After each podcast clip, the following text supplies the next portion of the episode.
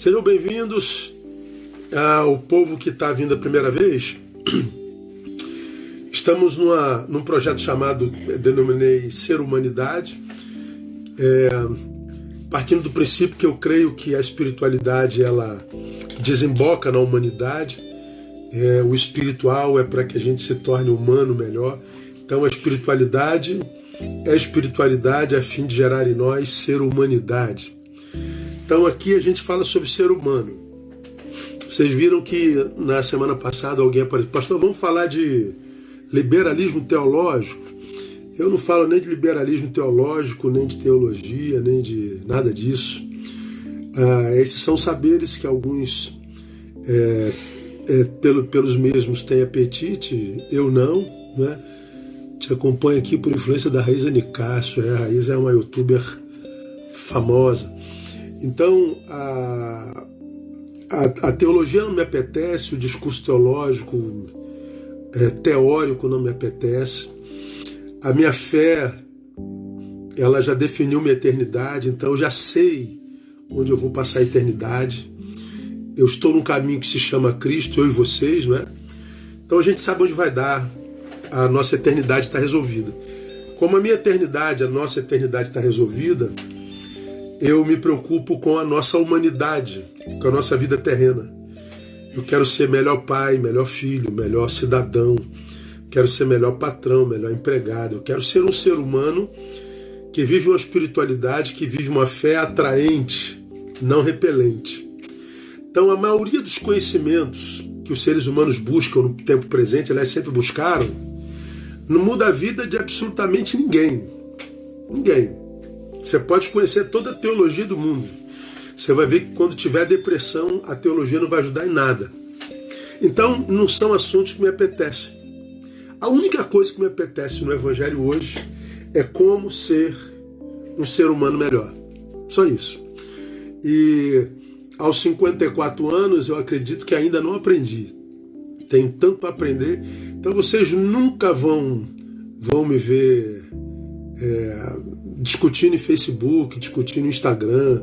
Vocês nunca vão me ver entrando em, em batalhas políticas, vocês nunca vão me ver, porque são batalhas egóicas que nunca se chega a um denominador comum. Nós vivemos no tempo da auto-verdade. Cada um crê no que quer crer e não abre mão do que crê de jeito nenhum. Então é quase que perder tempo no discurso. Enquanto eu discutiria com vocês, eu vou levar meu cachorrinho para passear. É muito melhor para mim eu vou sentar com meu amigo para tomar Coca-Cola com limão, eu vou eu vou, vou caminhar no, no, na rua, eu vou malhar. Então eu não perco tempo com assuntos que não edifiquem. Então respeito quem faz isso, mas eu jamais. Então a gente a gente está fazendo um projeto chamado Ser Humanidade. Falamos sobre perdão, porque o perdão é sobre o que a vida está edificada. Depois nós falamos sobre desconstrução humana e falamos sobre esse processo de desconstrução. Nós, como raça, estamos piorando demais, cada vez mais rápido. Então falamos como é que esse processo é desenvolvido. E comecei na semana passada a falar sobre amor iceberg. Por se multiplicar a iniquidade, o amor de muitos esfriará. Aí nós estamos falando sobre como esse esfriamento acontece, não é? É, e por que, que a gente não pode parar de amar? Nós começamos na quinta-feira passada. Tá bom? Eu vou desligar aqui, nós já passamos dos 350 e para vocês não se distraírem, tá bom? Para vocês pegarem o máximo possível. Então nós começamos na semana passada a falar sobre 1 Coríntios capítulo 13, que é onde Paulo fala sobre a suprema excelência do amor. E por que, que eu, eu vim com vocês para 1 Coríntios capítulo 13?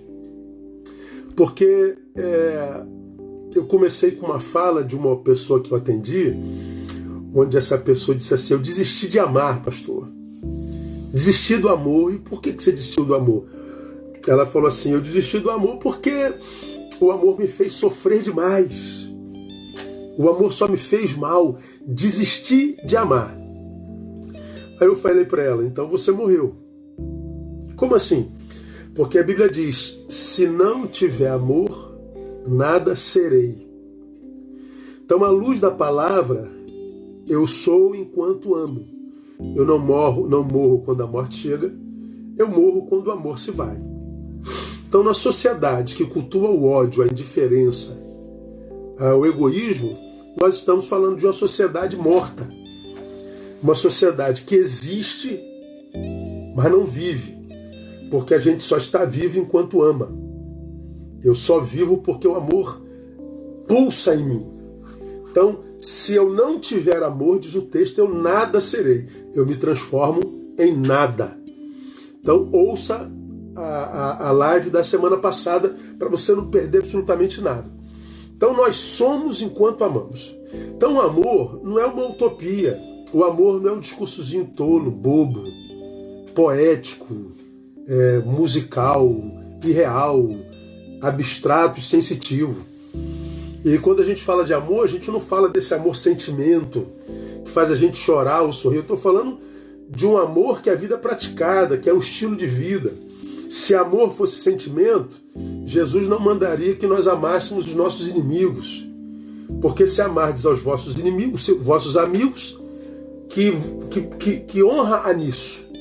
Então, é, se, eu, se, se ele manda eu amar o inimigo, ele não pode estar falando de sentimento, porque eu não posso sentir pelo inimigo o mesmo que eu sinto pelo meu melhor amigo.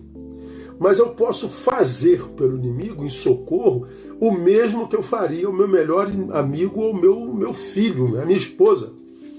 Então ele fala de um amor que é atitude, um amor que é uma postura diante da existência, um amor que é postura diante da vida, que me, me, me livra de me tornar um alienado, um indiferente, uma habitação de ódio, uma habitação de amargura, de mágoa, uma habitação de sentimentos destruidores. É, é o amor praticado que me livra de tudo isso. Aí nós lemos 1 Coríntios capítulo 13 e aprendemos na semana passada primeiro, que é o amor que transforma a nossa existência em vida. Não é o que, a, a, o que eu faço fora. O que transforma a minha existência em vida não é o que eu faço fora, é o que eu carrego dentro. Há muita gente que, que diz assim: ah, eu, o que, que você faz na vida? Eu sou médico.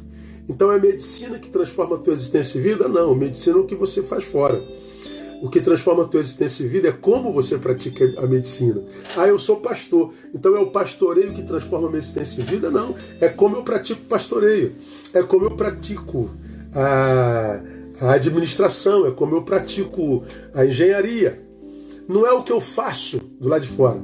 Por isso nós temos médicos se matando, nós temos engenheiros se matando, nós temos professores se matando, nós temos empresários riquíssimos se matando, porque não é o que a gente faz fora que a gente que transforma a nossa existência e vida, é o que a gente carrega dentro. Lemos os três primeiros versículos. Ainda que eu falasse a língua dos homens dos anjos, não tivesse amor, ah, seria como metal que sou, como símbolo que retine. Ainda que tivesse o dom da profecia, conhecesse todos os mistérios e toda a ciência, e ainda que tivesse toda a fé, veja, práticas religiosas, e não tivesse amor, nada seria. Ainda que distribuísse todos os meus bens para o sustento dos pobres, e ainda que entregasse o meu corpo para ser queimado, e não tivesse amor, nada aproveitaria. Então ele está dizendo: ó, você pode fazer o que quiser você pode ter os mais excelentes dons, você pode ser o melhor filântropo, do mundo, você pode ser um mártir da bondade. É, a intenção é amor que te move? Não, então você está morto. É o que eu carrego dentro.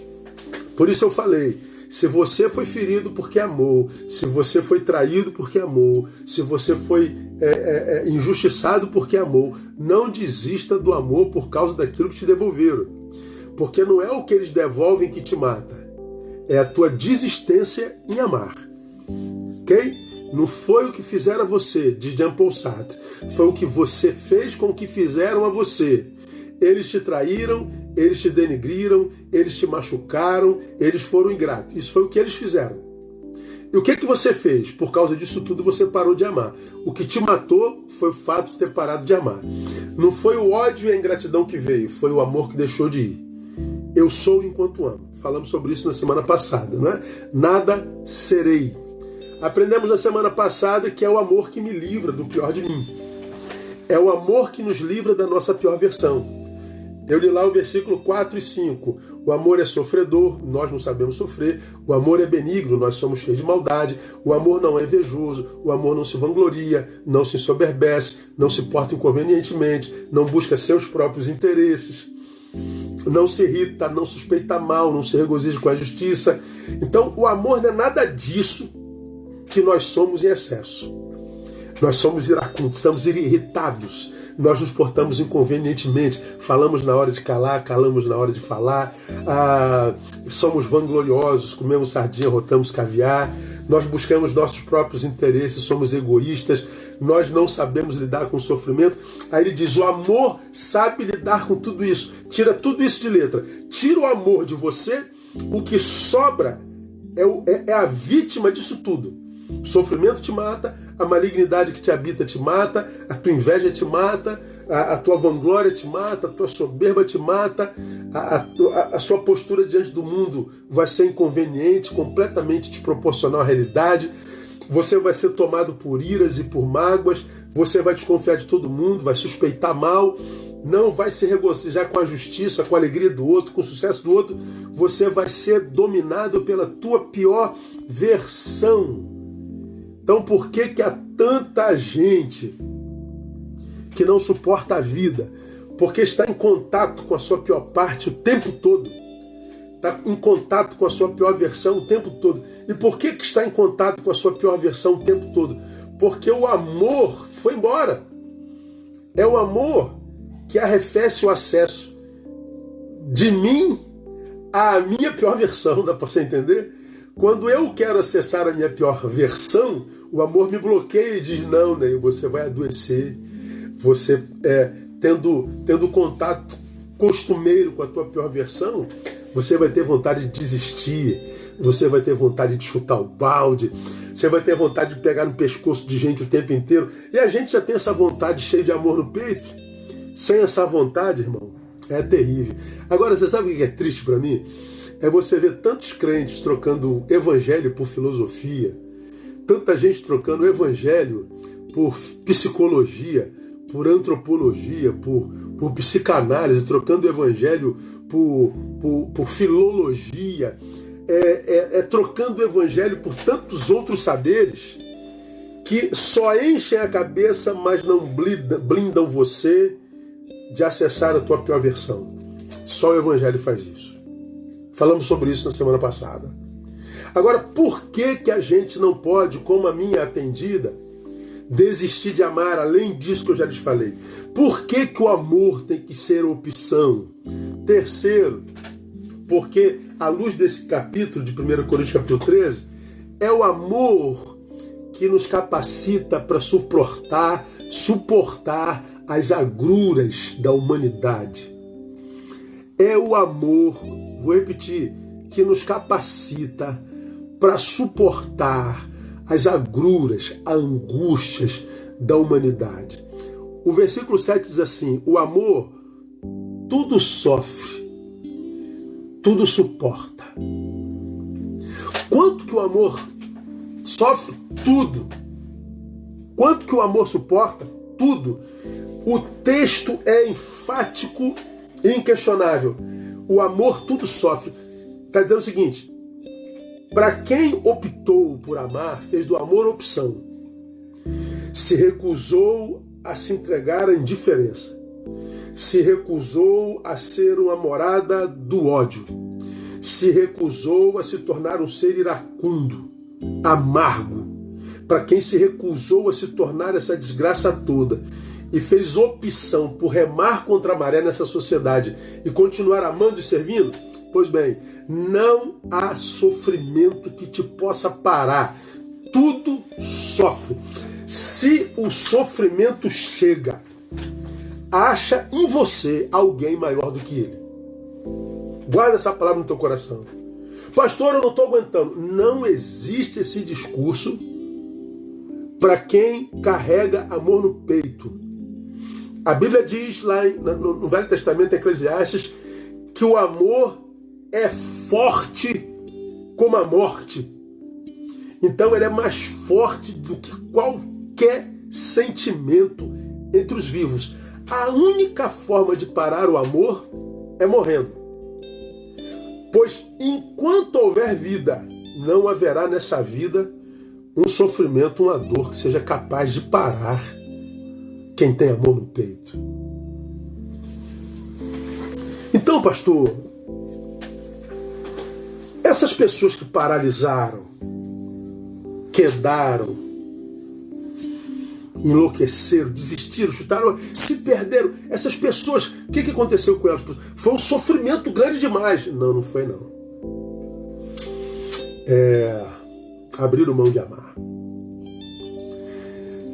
Porque foram traídas. O que, que fizeram?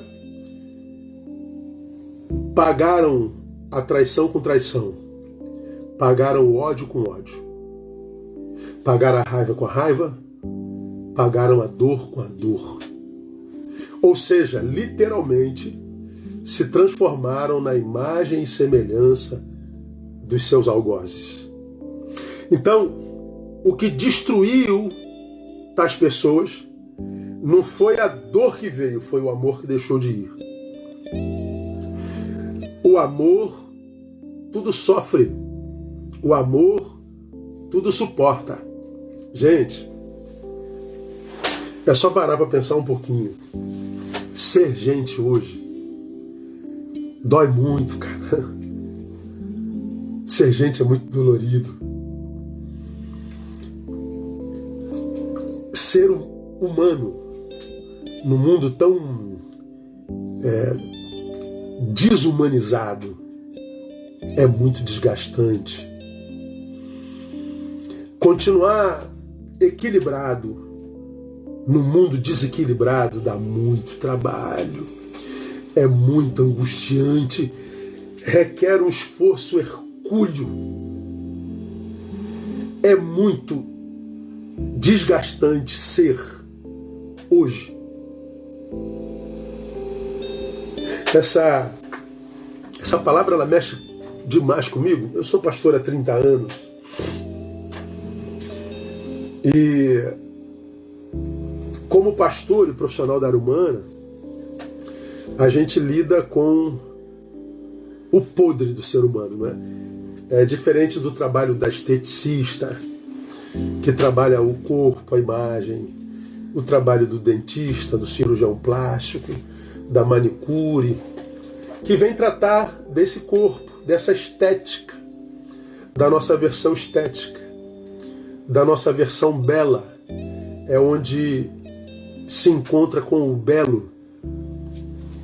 Eu trabalho com o que está dentro, com aquilo do que todo mundo quer se livrar, daquilo que, em não conseguindo se livrar, arrefece a alegria da vida de todo mundo. Eu trabalho com as dores da alma, com as dores do coração. E eu ouço gente há 30 anos 30 anos. Eu ouço de analfabeto a desembargadores. Eu ouço de soldados a generais e almirantes. Eu ouço ricos e pobres, negros e brancos. Eu posso afirmar a você que os nossos menores problemas são os econômicos. Eu encontro mendigos existenciais morando nas coberturas de Copacabana e Ipanema, e encontro milionários existenciais morando em comunidades absolutamente pobres. Por quê? Porque a vida que vale a pena e aquilo que a gente chama de felicidade, como eu falei na live passada, o dinheiro não pode comprar, não tem nada a ver. As nossas angústias estão para muito além das econômicas. Há muita gente que acha que está infeliz porque tem conta atrasada. Não. Tem gente que tem dinheiro para pagar todas as contas mil vezes por muitas vidas. Estão mais infelizes do que você que tem uma conta de luz atrasada. Tem gente que acha que é infeliz porque é solteiro. Ora, se isso fosse verdade, não haveriam casados infelizes. Se o problema fosse a solteirice. Tem muita gente que acha que é infeliz porque está gorda.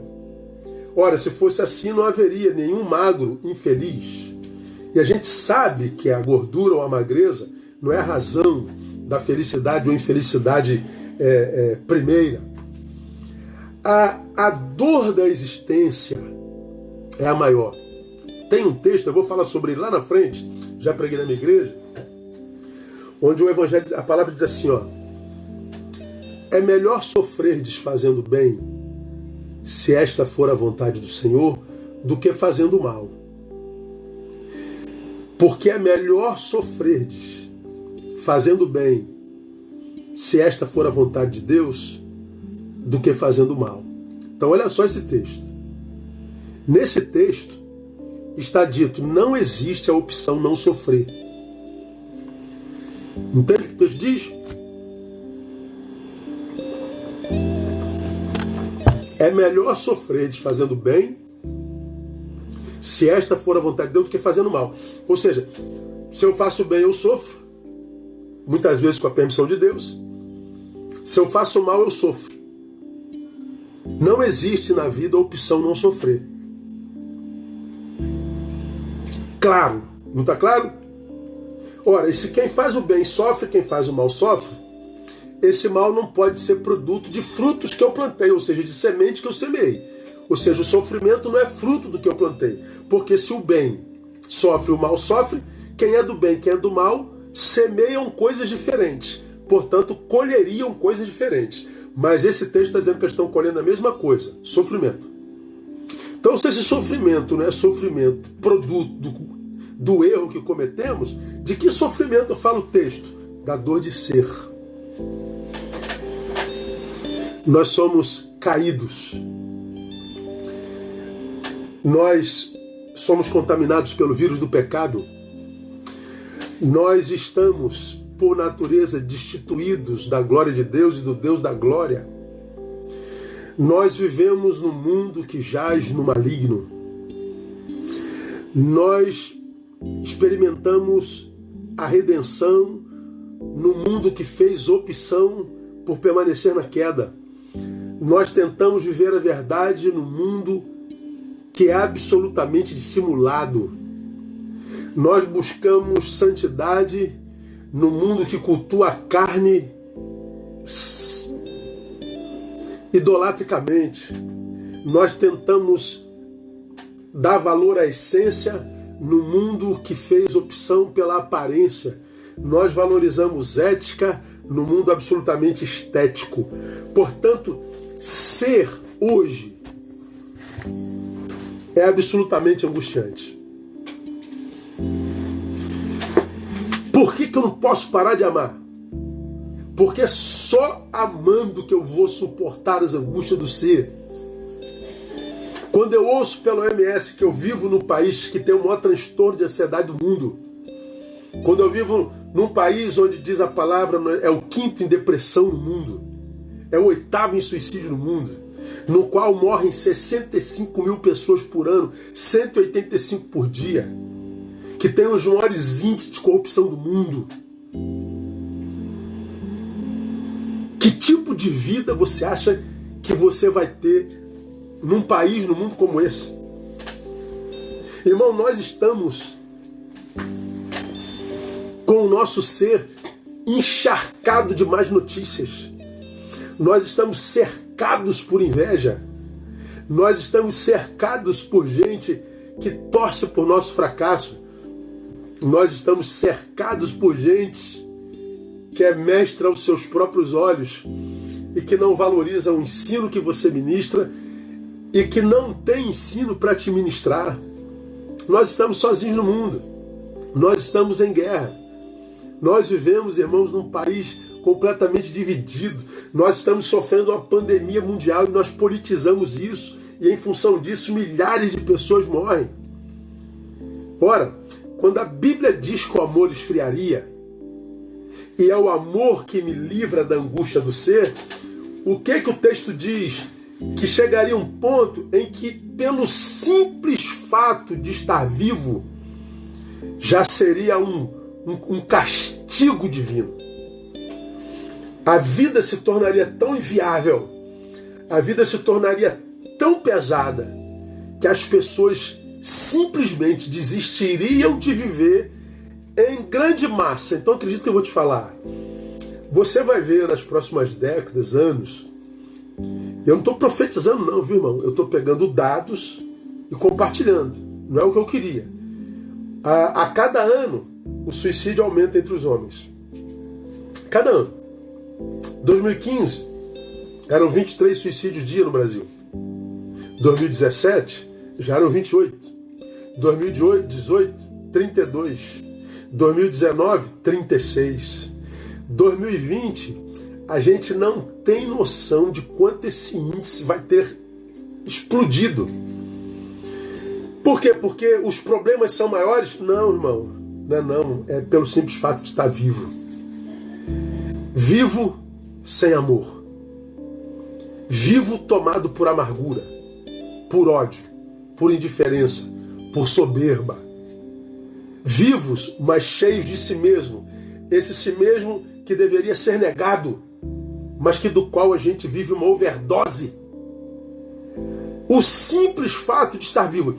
Você vai ter todas as contas pagas, você vai ver a sua família a, a, equilibrada, você vai ter tudo no lugar. Nós vamos chegar no tempo em que nós não teremos necessidade de nada, mas a angústia de ser ainda assim será horrível. Por quê? Porque o amor esfriará.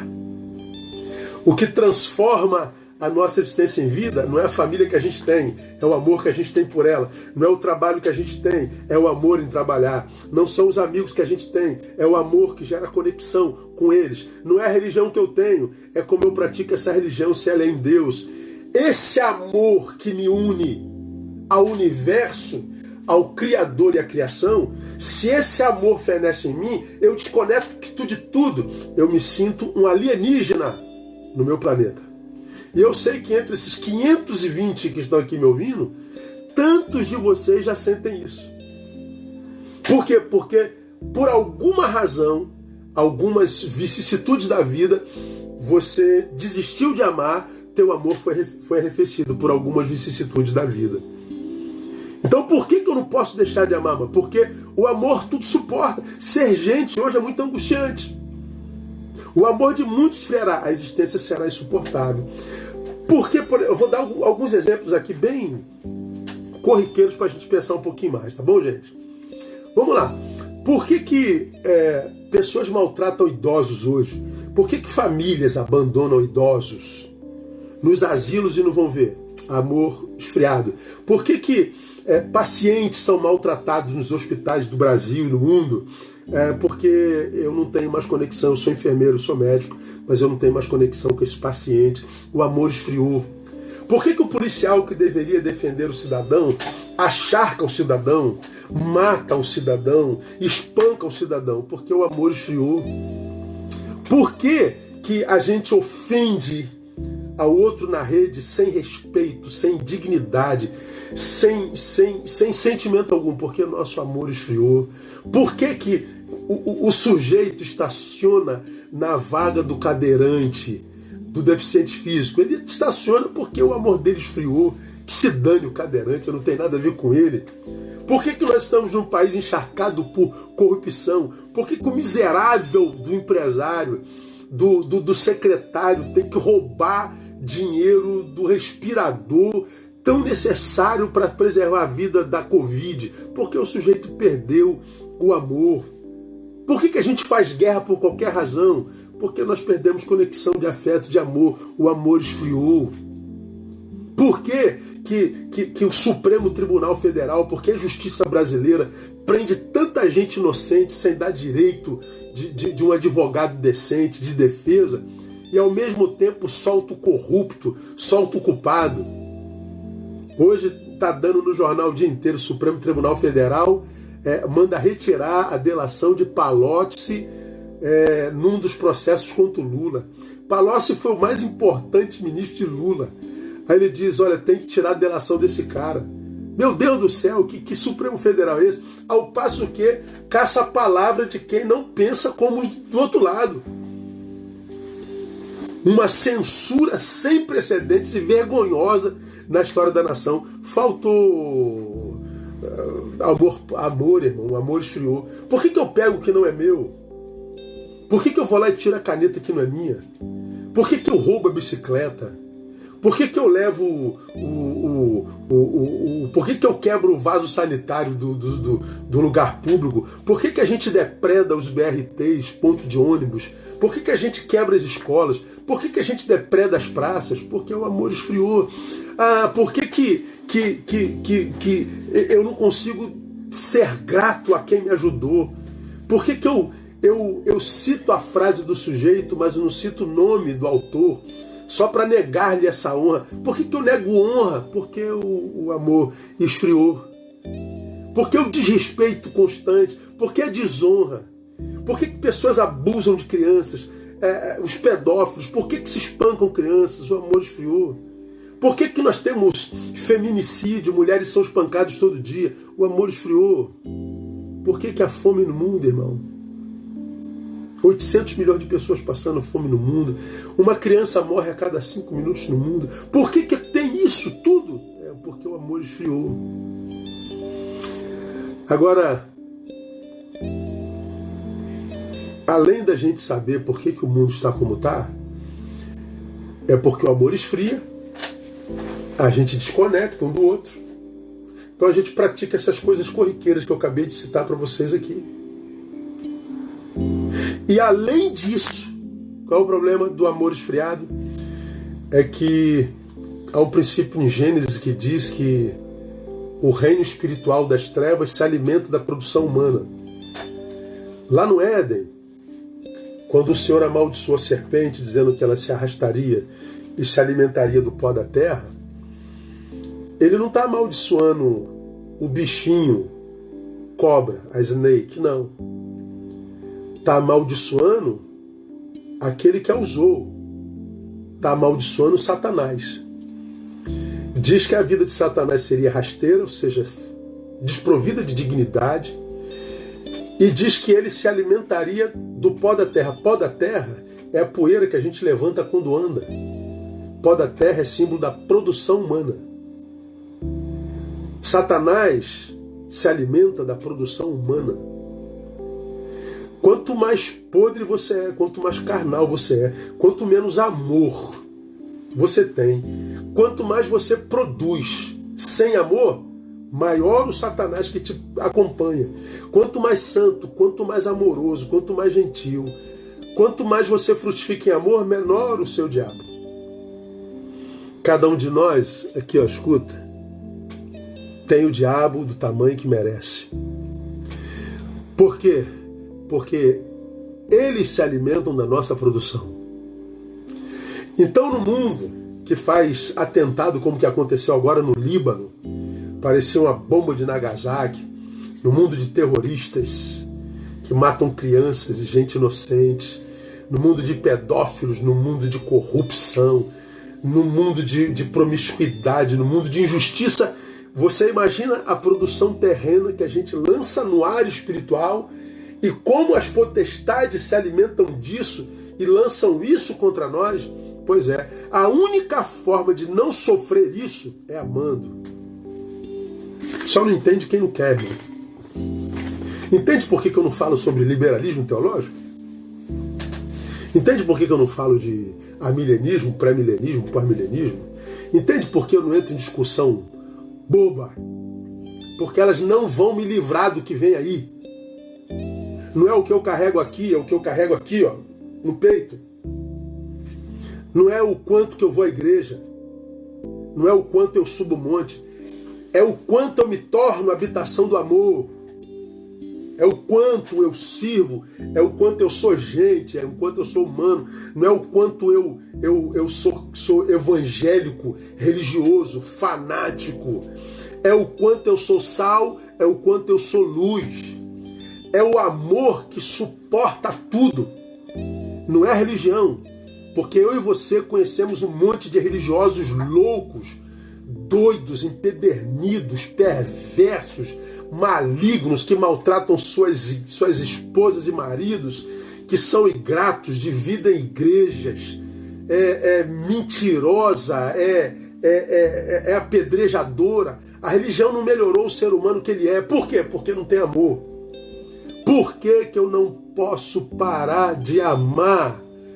porque é o amor que nos capacita, me capacita para as auguras, as agruras da vida. As agruras da vida. Eu, quando falei sobre isso algum tempo atrás com a minha igreja, eu mostrei ela uma foto, eu não tinha separado para mostrar aqui não, mas ela me veio à mente. Deixa eu ver se eu acho ela aqui. O ser humano está cada vez pior, e nós somos seres humanos, e a humanidade piora celeremente, não é? E a gente vai piorando cada vez mais. Ah, nós temos que ver a nossa piora cada vez mais precoce. É, por exemplo, a gente vê em fotos como, como essa aqui, por exemplo. Ó. Não sei se dá para ver, acho que dá, não dá.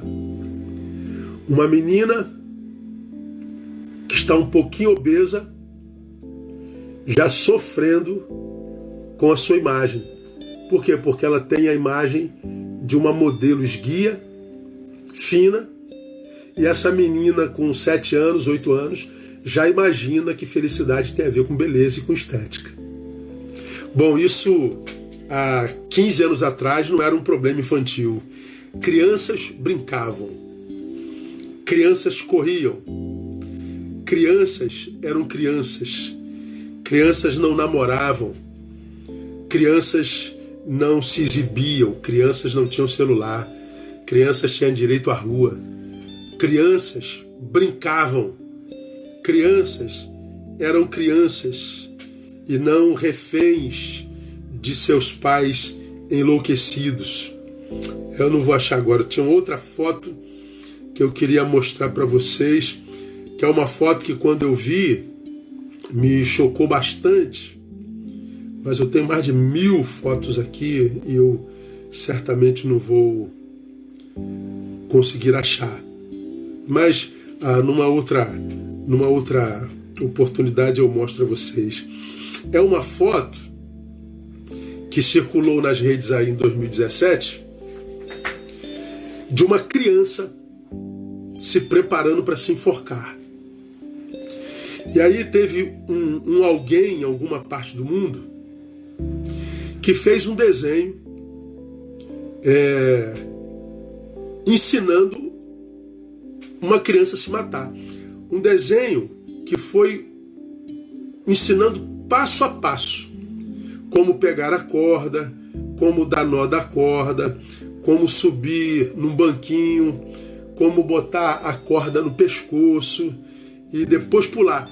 Só que tudo isso, o desenho com um sorriso na boca, com um tom de brincadeira e as crianças iam, iam aprendendo aquilo. Achei a foto aqui, ó. Olha aqui, ó. Olha isso aqui. Dá para ver? Dá, né? Aí. Como se enforcar? Veja só. Ela pega uma cordinha, ensina a dar o nó passo a passo, certinho, Olha lá, ela sobe no banquinho. Tá vendo? Ela sobe no banquinho. Aqui, bota na corda e pula brincando. Aí eu fico pensando, que tipo de ser humano faz isso, irmão? Qual outra raça no universo faz isso? Só o ser humano. Esse ser humano faz parte da nossa raça.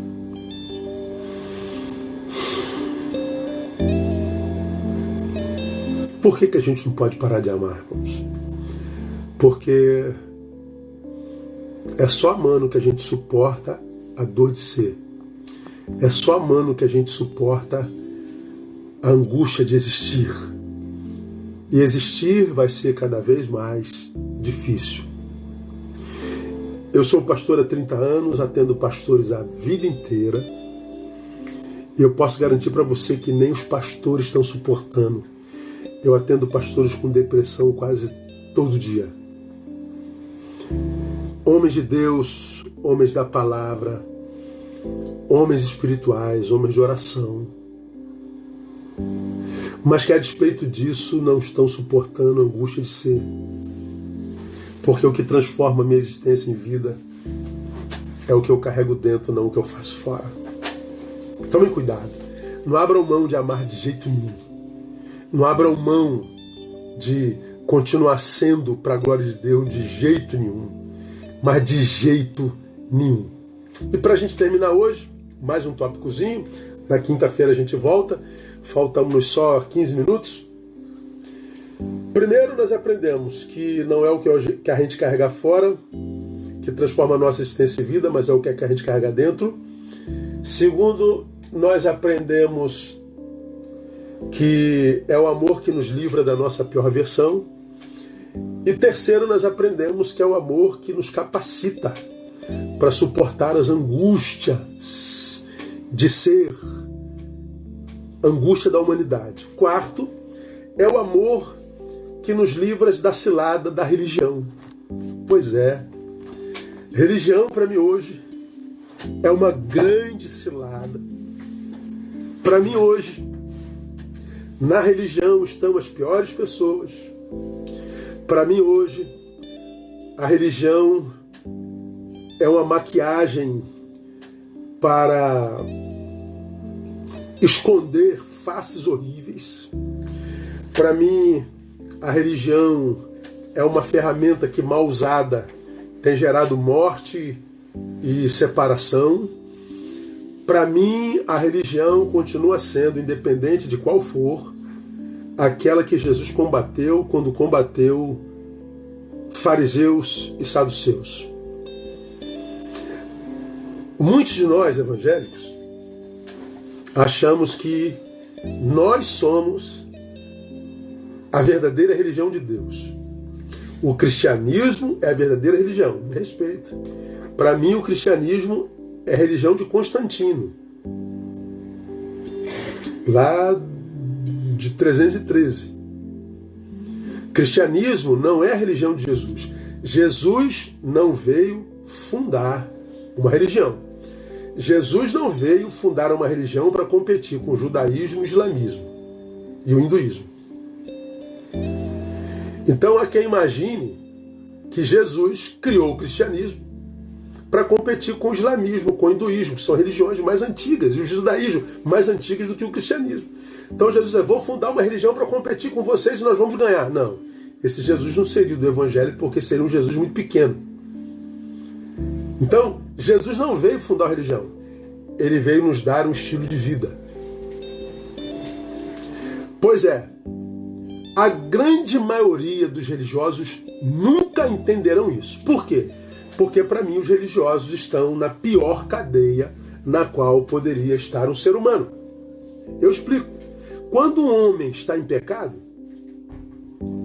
mal ou bem ele sabe que está em pecado e que precisa de alguma forma se libertar dele.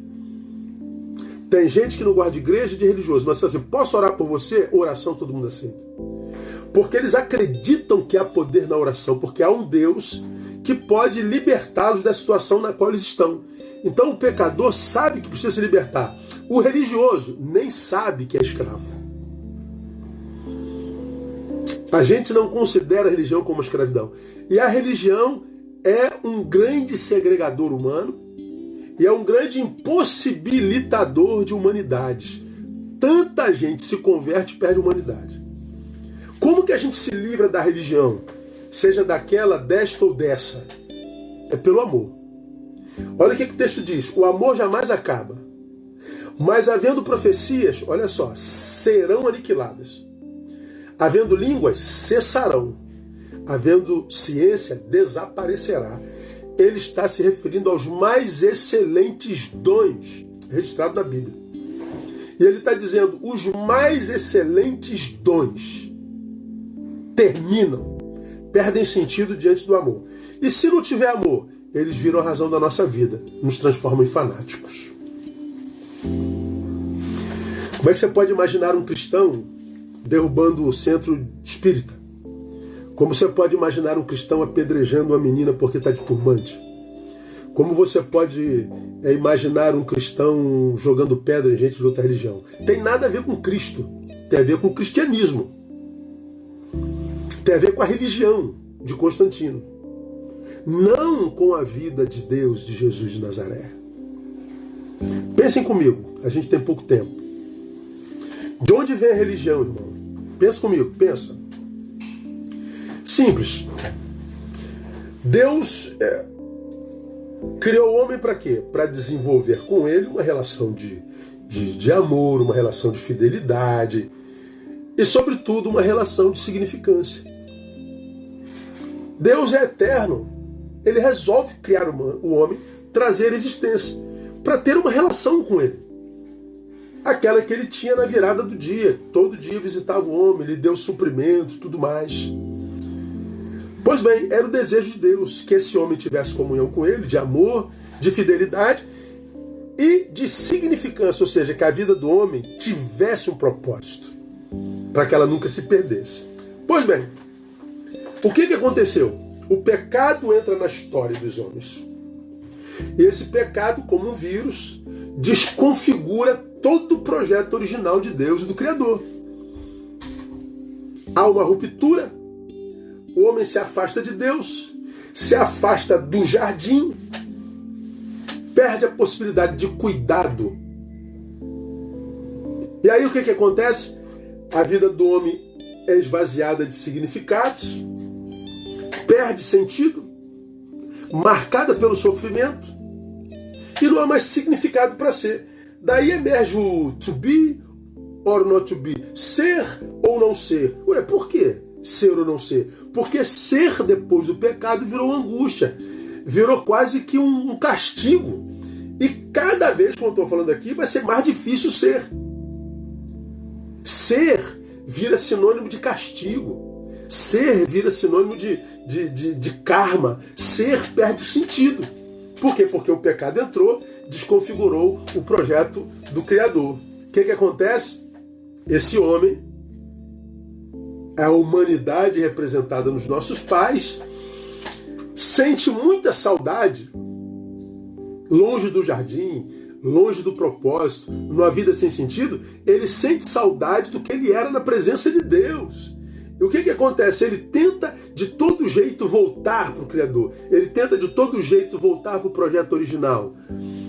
É daqui, desse desejo de retorno, que emerge a religião. Religião que a gente conhece como religar. A gente acredita que é a religião que faz essa religação entre Deus e os homens, entre o Criador e o projeto original. A religião emerge disso e ela imagina que é, através de, de, de, de ritos, através de regras, através de liturgias, através de, de, de, de sacrifícios, é, é, é, essa religião acredita pode poder de fato ligar a Deus ao homem. Não liga! Não liga! Acreditar, irmãos, que sacrifício humano, que morte de animais, de que, que, que, que de vilipêndio ao corpo, acreditar que liturgia, estolas, roupas é, possam nos unir a Deus, meu irmão, isso é um grande engano. E para acabar com esse engano, o que, que Deus faz? Ele manda Jesus. Eu sou o caminho, eu sou a verdade, eu sou a vida, ninguém vem ao Pai se não for por mim. Eu sou a porta. Eu sou a água, eu sou o pão. Ninguém pode vir a mim se o Pai não trouxer. Jesus está dizendo: Eu sou o caminho. Não há outro caminho para Deus. Ou Jesus, como eu costumo dizer, era um megalomaníaco doido. Porque ele diz: Eu sou o caminho para Deus, eu sou a verdade. A filosofia, a, a, antropologia, a sociologia, a psicologia, todos estão atrás da verdade, todo mundo atrás da verdade. Vem Jesus diz: A verdade é uma pessoa, a verdade sou eu. Todo mundo quer saber o caminho para chegar à transcendência. Jesus está dizendo: Eu sou o caminho. Todo mundo querendo saber o que é a vida. Eu sou a vida. Eu sou o pão da vida. Eu sou a água da vida. Eu sou a porta. Eu e o Pai somos um. Ou Jesus era um megalomaníaco doido, varrido, que devia estar internado, ou Jesus dizia a verdade. Há muita gente que não acredita que Jesus era Deus e que era o caminho para Deus. Eu não acredito que Jesus seja divino. Ok, mas você tem coragem de chamar Jesus de retardado, de louco, de megalomaníaco? Não tem também, não é? Pois é, não tem como. Ou ele era megalomaníaco doido, ou ele era alguém que dizia a verdade. E nós sabemos que Jesus dizia a verdade. E Jesus é, é, é, é a corporificação do amor de Deus. É no amor de Jesus que a gente vence e se livra das angústias da religião. Quanta gente amada, amados, que depois se converteram pioraram a beça. Quantos casamentos acabaram porque a mulher virou a pedra de gelo, o marido virou um, um troglodita? Quantos é, é, adultos que se converteram cedo jogaram a juventude fora, a adolescência fora? Quantas crianças, irmãos, que com oito anos tem que estar usando terno e gravata, não podem jogar bola, não podem ser criança, não pode tomar banho de praia, não pode nada, sonegando por causa da religião, não por causa do evangelho, sonegando a si humanidade, caíram na cilada da religião. Como que eu me livro da religiosidade, irmão? Através do amor. Eu vou ter que terminar aqui, lamentavelmente.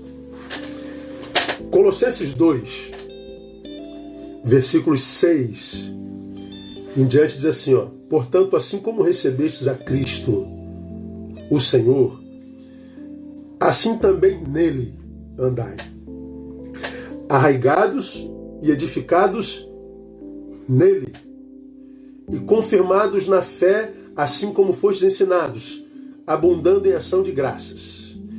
Tendo cuidado, olha só, para que ninguém vos faça presa sua por meio de filosofias e vãs sutilezas, segundo a tradição dos homens, segundo os rudimentos do mundo e não de Cristo.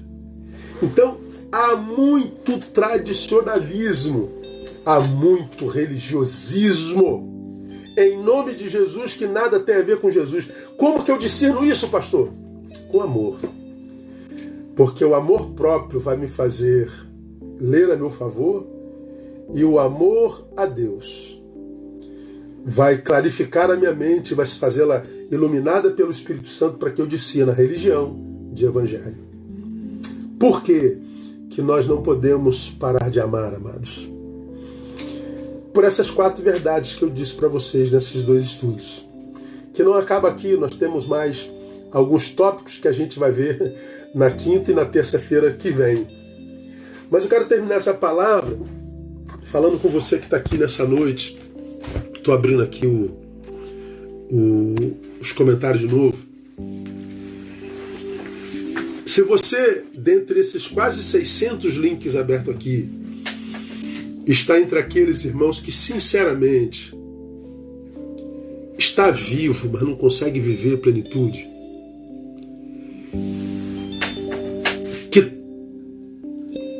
está cercado de toda a provisão, mas por alguma razão você não consegue sentir os rios de água viva fluindo.